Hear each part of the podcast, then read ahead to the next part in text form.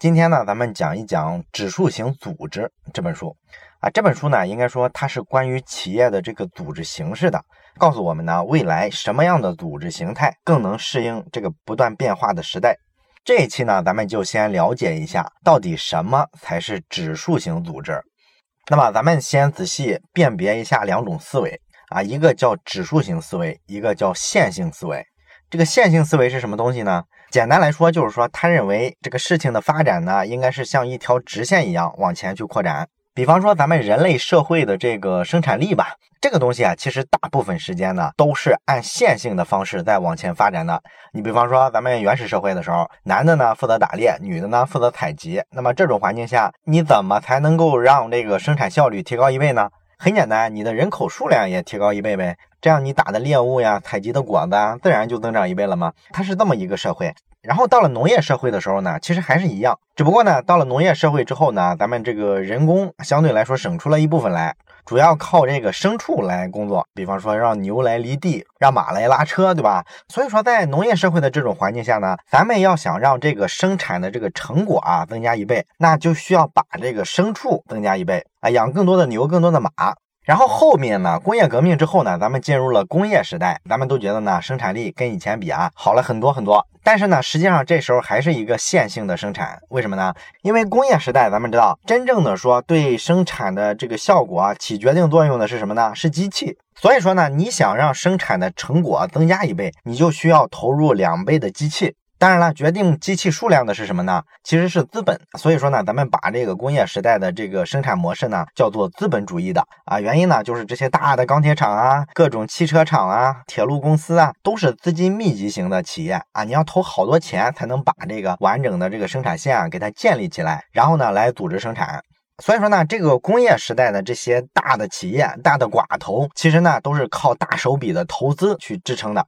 基本上来说呢，你要想有更多的回报，就要把投资做得更大，生产规模扩张更多，然后呢，你靠规模效益呢，就能够挣到更多的钱。这种呢，严格说来也是一种线性的发展。但是真正的改变这个状况呢，就是最近几十年，也就是说，咱们人类在第三次工业革命之后，进入了一个互联网为主导的这个信息化的时代。这个时候的企业啊跟以前比啊就不太一样了。比方说呢，一家互联网企业，咱们知道，它可能从成立到说估值上百亿美金，这个过程啊，经常是三四年就能完成。咱们听过的那些耳熟能详的大的明星企业，什么小米呀、滴滴呀、优步啊、今日头条啊，不都是这样吗？对吧？所以说呢，好多做传统行业的人呢，就觉得特别难理解，怎么可能做到这样呢？他们取得的这个成绩呢，是因为他们获得这个用户的数量，获得这个消费者的数量，确实是比传统企业效率高的多得多。你比方说拿中国的这个互联网企业来说吧，这个用户数啊，做到一个亿的产品和平台还是挺多的，对吧？你数一数呢，可能能数出好几十家来。可是呢，在这个传统企业呢，你发现呢，如果你想把这个客户的数量啊、消费者的数量啊，要做到一个亿这个规模。啊，你拿一个手指头就数得过来有多少这样的企业？在国内的话，基本上就是什么电信啊、石油公司这种，对吧？都是大型的垄断性的国企啊，有的甚至是央企，它是靠垄断资源才做起来的，而且它也不是说三年五年做起来的，是经营了好几十年才有这个体量啊。在国外的话，可能这种类型的公司要花的时间更长，有的公司甚至做了一百年才做到这个体量。所以呢，跟互联网企业一比，传统企业就相形见绌了，对吧？它这个增长速度啊，根本不是一个量级的。那为什么这些互联网企业增长这么快呢？核心的原因呢，是它背后用的是一种指数型增长的这种思维。那么关于指数型增长这个概念呢，咱们老马上书房的听众应该不陌生，对吧？咱们之前呢提过，这个半导体行业有一个非常著名的规律，叫做摩尔定律，就是说每过十八个月呢，这个计算机的这个芯片，它的这个性能啊就会翻一倍，价格呢会降一半，所以说呢，它就会导致整个这个电子消费品啊，它的这个价格下降的速度啊非常快。咱们想想，咱们现在花两千块钱能买到的一个手机，你跟你五年前花两千块钱买的手机，你比一比它的配置啊，你看一下它这个相机的像素啊，什么 CPU 的这个运行速度啊，你一比你就看出来了，对吧？这才几年的功夫啊，它涨了多少倍？这其实背后就反映的是技术成熟了，然后成本大幅的下降。我们做同样一个机器呢，只要几年的时间，可能价格就是原先的十分之一，甚至呢是百分之一。那么有一个叫雷库兹威尔的人呢，写过一本非常著名的畅销书啊，名字呢叫《基点临近》。咱们后面的节目里呢也会讲一下这本书。那么这个库兹威尔呢，他就发现了一个问题：这个摩尔定律啊，其实并不只是在这个半导体啊、集成电路啊这个领域里面它才成立，在其他领域也成立。这个库兹韦尔呢，就从一九零零年开始啊往前追溯，他发现呢，其实跟这个信息化呀、什么计算机呀、生物工程啊、人工智能啊等等吧，这些高科技领域有关的行业，基本上都符合这个摩尔定律，也就是说呢，都是指数级往前增长的。那么库兹韦尔呢，就把这个现象呢，给它起了一个名字，叫做加速回报定律。这就是为什么到了二十一世纪呢，这么多的这个互联网企业啊，创新的企业会在非常短的时间内达到原先企业花好几十年才能达到的成就。这就是一种指数级的增长。当然了，并不是所有的企业呢，在最近的这几十年里啊，都赶上了这个指数型发展的快车。总有些企业要掉队嘛。比如说咱们熟悉的那些是吧，像什么柯达呀、摩托罗拉呀、诺基亚，不都掉队了吗？掉队的原因呢，其实就是他们用这个线性发展的思维来看待现代的这些商业活动。你比方说，这个摩托罗拉呢，在八十年代的时候啊，它曾经成立过一个子公司，这个公司呢，做了一个非常著名的计划，叫做一星计划。就是说呢，他们呢觉得很快啊，全球会步入一个移动电话的时代，大伙儿呢都会有手机，这个判断应该说还是没啥问题的。然后他们顺着这个逻辑就往前推断，他们觉得呢，你有手机就得有手机信号的这个支持跟服务，对吧？那么什么东西发射手机信号呢？咱们都知道，就是各种基站啊，各种信号塔嘛，对吧？那这些基站呀、信号塔呀，它都是跟卫星直接交换数据的。所以说呢，这个摩托罗拉呢就发现呢，那我只要发射七十七颗卫星，把整个地球啊各个轨道都给它包围起来，这样呢我就能保证呢覆盖整个地球，就一劳永逸的解决了这个移动电话通信的问题了。而且呢，他们还认真的算了一笔账，他们发现呢，当时呢买一部这个移动电话大概要花三千美元，通话的时候这个话费啊还特别贵，大概呢通话每分钟要五美元。所以呢，他按这个账他就算了一下，觉得我们发七十七颗卫星呢，这个事儿其实值得一干。因为你只要解决了通信的问题，完了之后，你摩托罗拉就可以通过卖手机啊，或者说建移动基站啊，去赚大量的钱。只要说在这些比较发达的国家，有那么一百万人买了手机，经常拿这个东西来打电话，应该很快就能把这个本儿啊给它收回来。所以说呢，这个摩托罗拉呢，就让这家子公司呢花了五十亿美金的成本，开始把这个七十七个卫星啊给它弄上天。结果呢，这事儿啊做了一多半之后呢。啊，一个状况就出现了啊，什么状况呢？就是这个技术的进步的程度啊，比他们想象的快多了。什么信号塔呀、基站啊，这些建设成本迅速降低。于是呢，大家迅速的建起来了。更关键的是啥呢？就是这个移动电话啊，它的成本也降低的非常快。三千美元买一部手机，这怎么可能嘛，对吧？很快这个东西啊就降低的只有几百美元。包括说这个通话的时候，这个话费也大幅的降低了。这个技术进步的速度啊，显然超出了他们的计划。这时候呢，重新算一笔账之后呢，他发现呢，我们花这五十多亿把这七十多颗卫星啊搞上天，显然我们一百年也收不回这个钱来，所以就拉倒吧，别干了啊。于是呢，这个项目啊就不了了之了，前期那么多投入就打水漂了。你看这个摩托罗拉思考问题的方式，这就是一个线性的思维，对吧？他认为这个技术进步呢，就是从一进步到二，从二进步到三，从三进步到四。实际上不是啊，技术是指数级往前走的。一开始可能是零点一，后面是零点二、零点四、零点八，超过某一个节点之后啊，就增长的特别迅速，你是想象不到的。所以说呢，摩托罗拉呢，就因为没有这个思维模式，逐渐的就掉队了。啊，也包括说，在八十年代的时候，咱们现在仍然是全球最著名的一家咨询公司，叫做麦肯锡。他给当时美国最大的这个电信公司啊，美国电话电报公司，相当于美国的移动、联通嘛。他给这家公司做建议呢，告诉他们，你们不要进入移动电话这个行业。为啥呢？因为他们搞咨询的嘛，总是自以为很聪明。他们就搜集了各种数据，然后做了一个分析报告。他们判断呢，按现在这个生产速度啊，到二零零零年的时候，全球呢使用这个手机的用户呢不会超过一百万个人。所以说呢，你这明显是个小市场嘛，是吧？你这么大家企业，你要赌这个市场还，没啥收益嘛。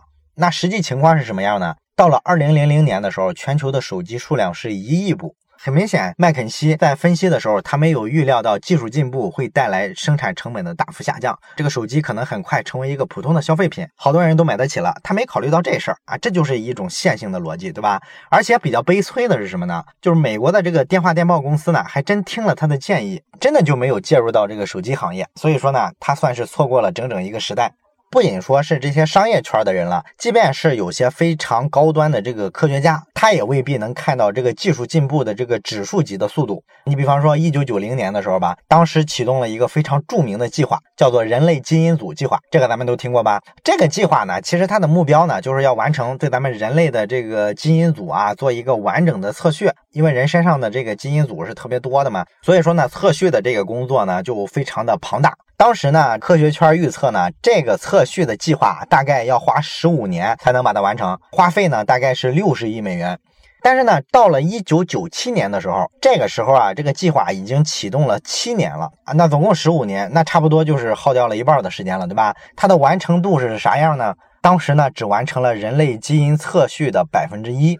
所以呢，当时好多的媒体啊，也包括说一些科学圈的专家，就开始批评这事儿，就说呢，这个计划是彻头彻尾的失败了。因为你十五年的计划，结果呢，用了一半的时间，花了七年的时间，你才完成了百分之一。那么按这个速度算的话，七年完成百分之一，那完成整个测序要花七百年的时间，那这个计划就遥遥无期了嘛，对吧？啊，甚至说呢，当时这个计划里面有一个特别骨干的专家，他的名字呢叫做克雷格文特尔，他呢就收到了好多好多他的朋友啊、他的同事啊给他的电话，都是劝他，告诉他你快放弃吧，七百年才能完成的事儿是吧？你还能活几年？你还不如干点有意义的事儿，干点更好出结果的研究，到时候功成名就，涨涨工资是吧？你弄这个破玩意儿干嘛？有啥意思？但是呢，咱们前面说的这个雷库兹韦尔，他毕竟是一个有洞见的人，他对这个技术的指数型增长啊是特别敏感的。所以说呢，他看了这事儿之后啊，他就很乐观，他觉得说完成了百分之一，这意味着什么？意味着已经成功了一半儿啊？为啥呢？因为他仔细研究了一下这前七年每一年的进度啊。他发现呢，虽然说整个七年只完成了百分之一，好像说距离这个预定的目标呢差很远，但是这七年里面啊，每一年的进度都比前一年快了一倍，它是符合指数级增长的特点的。所以呢，库兹韦尔呢一看，觉得这肯定没问题啊，指数级增长啊，你看吧，绝对会在原计划时间之内完成这事儿。结果呢，真被他说着了。这个基因测序是什么时候搞定的呢？二零零一年的时候就搞定了，也就是说从九零年到零一年，总共只用了十一年，比原计划的十五年还提前了四年呢。经费也没有用完，还剩了很多。所以说呢，你有这个指数级增长的这个思维，跟只是用线性思维看事情，看到的东西是完全不一样的。你对未来的这个预期呢，也就完全不一样。哎，说到这儿呢，我想讲一个自己的体会啊。我之前跟大家说过啊，我以前呢干过媒体，曾经是一名财经记者。然后我们这个干媒体的人啊，总体呢对这个中国经济的一个预期是非常非常悲观的。我们这些干媒体的同行啊，基本都会觉得中国经济真的要完了，各种问题是吧？什么结构转型啊，产能过剩啊，什么社会保障制度不完善呀，各种各样的问题都是这个判断。我当时的感觉呢，跟大家也是一致的，觉得确实是这样啊，太惨了。但是后来呢，我离开了这个媒体圈子，开始大量的接触互联网行业，哎，我就发现呢，这个商业圈啊，尤其是跟这个科技前沿沾边的这个创业圈子呢，他们对这个中国经济未来的预期极其乐观啊，乐观到什么程度呢？比方说深圳这个城市吧，大部分投资人都认为深圳太棒了啊，未来一定是比美国硅谷强得多，会是全球创新的中心。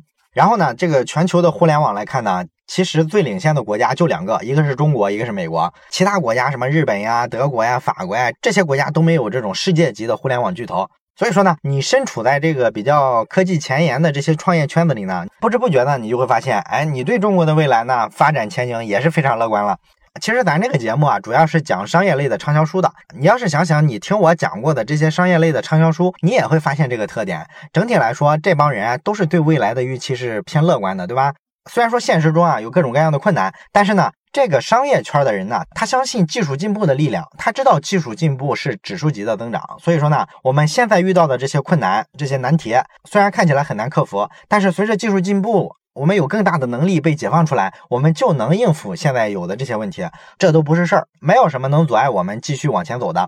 所以你看呢，这个媒体圈啊，跟商业圈呢，看待世界的方式完全不一样。媒体圈呢，老是往后看，而且呢，他老是看一些负面的东西，因为媒体报道就是这么一个性质嘛，对吧？这种特别反常的东西才能成为新闻。他在这样一种认知环境里啊，他就会对中国的未来呢产生极大的这个担忧。但是这其实是一种典型的线性思维。而商业圈的人呢，他受到整体环境的感染呢，他天天看的事情呢，都是一家小企业怎么在几年之内成为一个强大的独角兽企业，天天都是这种故事。所以说，他们潜意识里呢，就会对这个指数型发展啊，有一个非常深刻的概念和理解。咱们都知道，互联网公司有一个特点，就是非常擅长画大饼，讲一个特别美好的故事，告诉你呢，我这个产品啊，未来会怎么改变人们的生活，怎么改变世界。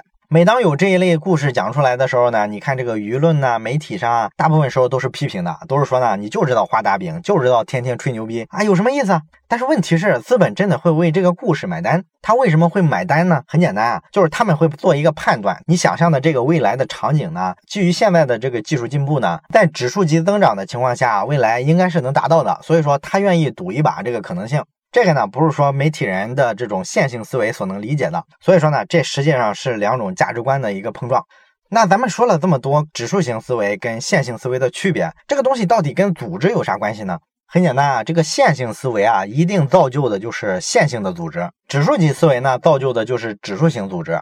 你想想，这个线性组织是什么样呢？其实就是咱们最常见的这种组织形式，对吧？像特别大的企业呀，政府公务员，一级管一级嘛，下级对上级负责，上级发号施令，底下的人去执行，相当于说上面的人是大脑，底下的人呢是手脚。这种结构呢，通常造成的一个问题就是这个企业的增长是线性的，因为你的大部分的员工是干具体工作的。但是他又没有决策权，也不被允许创新，所以说呢，你为了增加产能，你只能说把基层员工的数量再增加一倍，这会造成呢成本也提高一倍啊。所以说，虽然规模扩大了，利润增加了，但是你创造利润的效率并没有增加。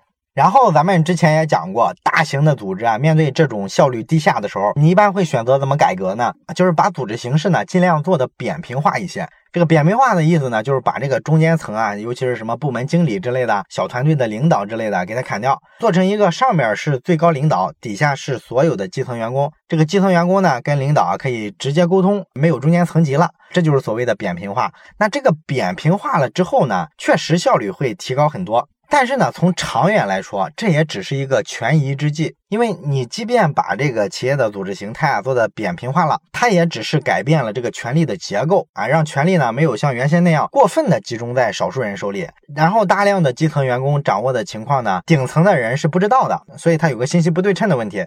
这个呢，确实让你效率提高了。咱们之前讲过好多本书都提过这个例子，对吧？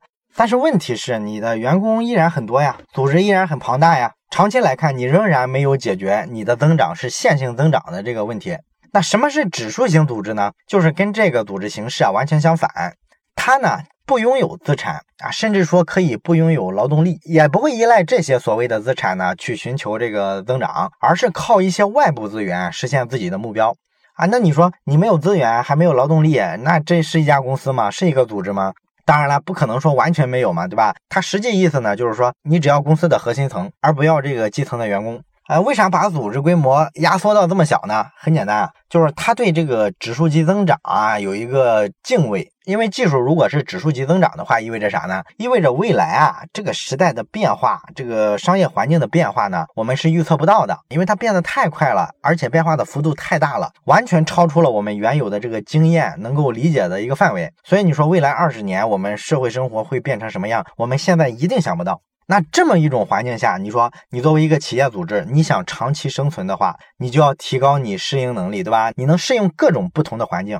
当环境变了的时候，我这个团队呢还能调整跟上。那你要做到这样，你就发现你这个规模必须不能做得很大，因为一旦规模做大了，那就尾大不掉了，对吧？傻大笨粗了。咱们之前不是讲过这个诺基亚做智能手机的例子吗？对吧？iPhone 做的这个智能手机大受欢迎之后，他不想跟上吗？他肯定想啊，但问题是你规模太大了，那家企业，你在原先的那个非智能手机的方向上，你沉淀了太多既得利益啊，各种技术的积累啊，各种工程师的团队啊，包括好多公司的高层，对吧？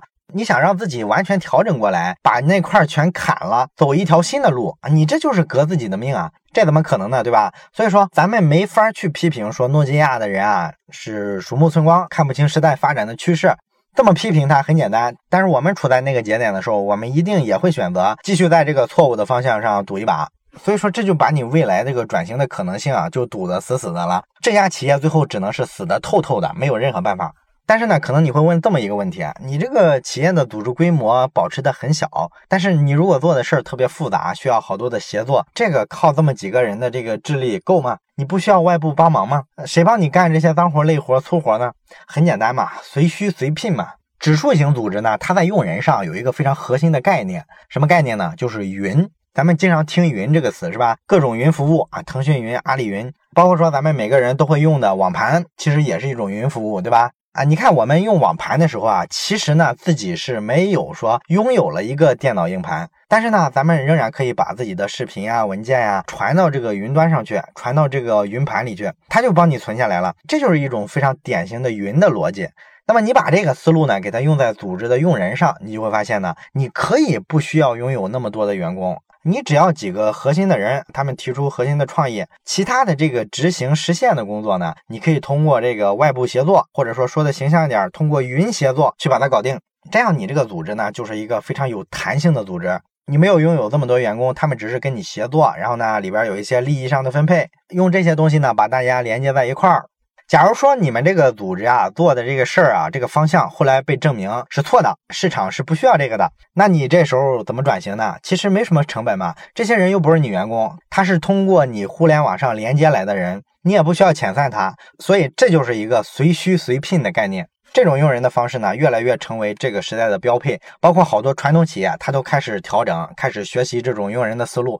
在这种逻辑下呢，你会发现，你招这个最一流的人啊，最有天赋的人啊，其实没什么用，因为咱们知道时代变化太快了嘛。这帮人眼下的能力是最一流的、最有天赋的、最有才华的。可是问题是，环境一变之后，你这些才华就过时了，也就没有竞争力了。可是你一个组织里如果养着这么一帮人，你要把他裁掉，肯定是一件挺费劲的事儿。一般的企业呢，也不太愿意这么干。那你要是把这些人带着呢，他又会影响你的竞争力。所以说呢，这时候你看，一旦人才的能力过时了之后呢，他就不会是一种优势，反而是一种劣势，是一种负担了。跟外部的人才做协作的方式完成公司里的事儿，比你公司把他招过来当成一个内部员工，在指数级增长的时代，是一种更好、更有效率的组织形式。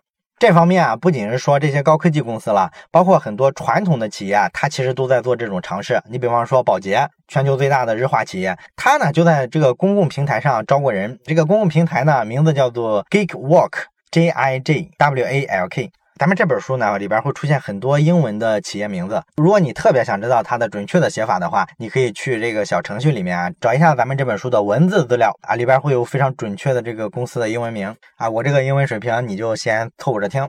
这个平台的模式啊，其实就类似于咱们国内的猪八戒网这种，就是一个兼职平台，上面呢各种各样的人呢可以发各种各样的任务，让网上各行各业的牛人来接这个活儿，然后付给他钱。这个保洁呢，他就在这个平台上发过一个申请。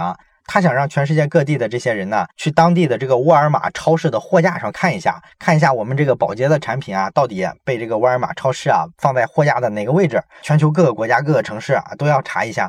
所以说他就发动了这个工作啊，让大家去沃尔玛超市看一下，拍个照。哎，这么去干的每一个人呢，都可以得到几美金。这样呢，他其实花了不到一个小时的时间，就找到了三千多个人，然后在全世界各个地方都把这个照片给他拍回来了。你想想这事儿效率多高，是吧？这个比你保洁说从总部发一个命令发给全球各地的分公司，各级分公司呢再去通知各个网点，告诉员工啊，你们去超市里拍拍照，自己人去做这事儿效率可能更低，而且说成本肯定是高得多。所以你看这个随需随聘这个模式啊，对这个企业来说啊，真的是可以让你保持很多灵活性。而且咱们看今天的好多做知识付费的平台，你像什么喜马拉雅呀、什么得到啊、新事项啊，都在做很多跟咱们老马生人房差不多的这些读书类的产品。而且他们的做法我以前介绍过，都是工业流水线的方式去做，就是找一帮人让他把书看了，然后呢给他一个标准化的写作的格式，你就按照这个格式来，第一段写什么，第二段写什么，把这个稿子写出来之后呢，我再找几个播音员啊，把它配音给他念出来，这样呢一本书给你压缩成二十几分钟讲完，这就是算是一个工业流水线的产。产品了，他们做这个产品的时候，你要注意啊，他们不会像传统的这个杂志社、报社一样自己雇记者呀、编辑团队去写作。他们所有的这些环节，包括说找看书的人、写稿子的人、配音的人，全部在社会上找的兼职。这样呢，他的写作团队可能能达到好几百人，甚至上千人。这么多人写稿子，你想想，他这个生产量比你说自己雇上一个班底的团队去写，效率要高多了。所以说，这个指数型组织啊，它的一大特点就是它的人才是随需随聘的，尽量的把组织拥有的人啊，给它规模压缩到最小。那指数型组织的第二个特点呢，就是它和用户的关系是变了的，不是说原先那种消费者跟我的关系就是我是卖货的，他是买货的，我卖给他拉倒了。指数型组织的这个用户呢，都是能创造很多价值的，尤其是说这个共享经济和社群经济崛起了之后，咱们都看到了用户的力量。你比方说这个高德地图，咱们用高德地图每一个手机做的这个定位啊、传感器啊，都是在帮助这个地图校正更准确的这个地理位置，帮它完善地图上这些细节，都起这个作用。所以说呢，它实际上是把用户发动起来，帮他去完善了这个地图啊。用户在这个过程中呢，不仅仅是一个消费者，他还是一个生产者。当然了，咱们前面说过的这个诺基亚也干过一件傻大笨粗的事儿。他在二零零七年啊，苹果出了 iPhone 之后呢，花了八十一亿美金买了一家地图公司。那个地图公司，你知道他看中的是什么呢？他觉得那个地图公司啊，能够生产制造大量的传感器，就是到各个城市，每个城市路边给他埋上传感器。这样呢，他通过传感器就能收集很多路况的信息。他把这个信息呢，再做成一个地图，做成一个导航。他是这么一个公司。